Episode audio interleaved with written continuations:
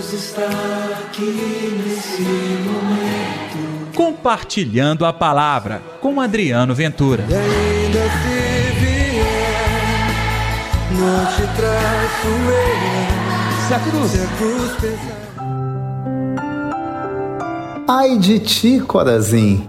Ai de ti, Betsaida. Olá, pessoal, tudo bem?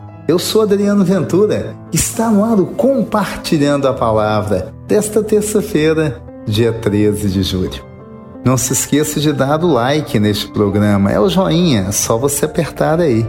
Não se esqueça também de se inscrever no nosso canal e deixar o seu comentário.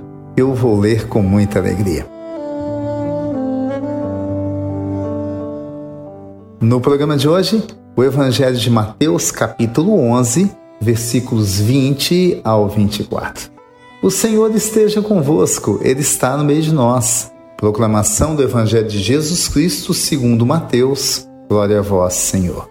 Naquele tempo, Jesus começou a censurar as cidades onde fora realizada a maior parte de seus milagres, porque não tinham se convertido. Ai de ti, Corazim! Ai de ti, Betsaida! Porque se os milagres que se realizaram no meio de vós tivessem sido feitos em Tiro e Sidônia, há muito tempo elas teriam feito penitência, vestindo-se de silício e cobrindo-se de cinzas. Pois bem, eu vos digo no dia do julgamento, Tiro e Sidônia serão tratadas com menos dureza do que vós. E tu, Cafarnaum, acaso serás erguida até o céu? Não, serás jogada no inferno. Porque se os milagres que foram realizados no meio de ti tivessem sido feitos em Sodoma, ela existiria até hoje. Eu, porém, vos digo: no dia do juízo, Sodoma será tratada com menos dureza do que vós. Palavra da salvação, glória a vós, Senhor.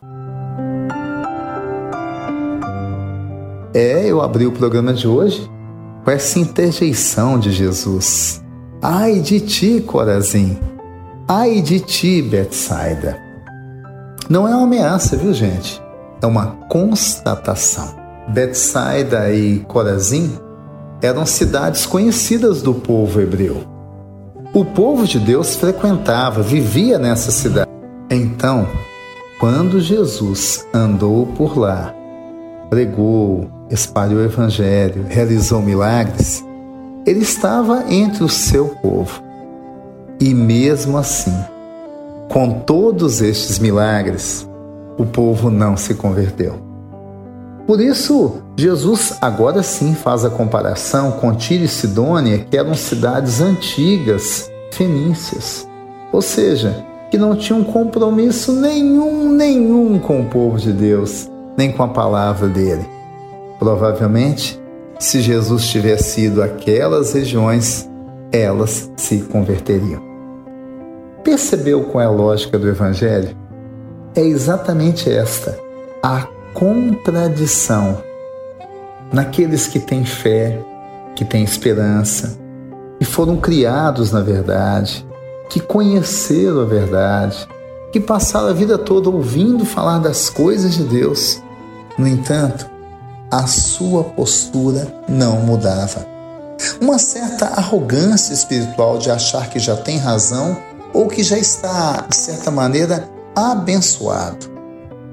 Era desta maneira que muita gente entendida da época, até entendida da palavra de Deus, se portava diante de Jesus. Não aceitava o novo, quando o novo nada mais fazia do que apresentava o amor de Deus. Por isso, a fala de Jesus é pesada. Estas cidades seriam jogadas no inferno. E aquelas, como a exemplo de Sodoma, seriam tratadas com menos dureza do que as cidades chamadas de Deus no dia do juízo. Isso serve para que você e eu possamos perceber que a conversão é um processo que acontece a cada dia. E vou falar para vocês, ele é até lento, no nosso ritmo, na nossa dificuldade de compreender as coisas de Deus. Mas que bom quando ele acontece. Então, sabe, que a gente tenha coragem de reconhecer os nossos erros e falhas, de até reconhecer que em boa parte da vida nós somos Tiro e Sidônia, mas pelo menos convertemos. Melhor do que fazer teatro, parecendo ser alguém bonzinho, cheio da graça de Deus, quando as nossas atitudes estão longe, longe daquilo que o Senhor pensa. Eu digo isso olhando para todas as instâncias da nossa sociedade. Tem gente que usa inclusive a fé e o cristianismo para justificar as suas atitudes. Acontece isso no campo do trabalho, no campo da política, meu Deus do céu. E até em outras áreas que chegam a gerar inclusive curiosidade para a gente, no campo dos esportes, achar que Deus está com o meu time, ou na vida mesmo, achar que eu sou iluminado e ungido por Deus. Bom, Disse eu não duvido que você e eu sejamos iluminados e ungidos, mas esta unção e esta luz depende do meu proceder. Não é verdade? Vamos pedir então ao Senhor essa força e essa coragem para mudar? Deus está aqui neste momento. Sua presença é real em meu viver.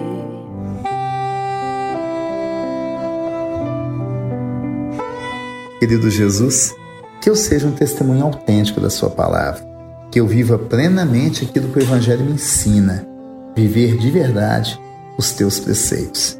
Que assim seja, em nome do Pai, do Filho e do Espírito Santo. Amém. E pela intercessão de Nossa Senhora da Piedade, padroeira das nossas Minas Gerais. Fim do Compartilhando a Palavra de hoje. Amanhã tem mais. Até lá. Deus está aqui nesse momento. Compartilhe a palavra você também. Faça parte dessa corrente do bem. Te traço eu. Se a cruz, Se a cruz pesada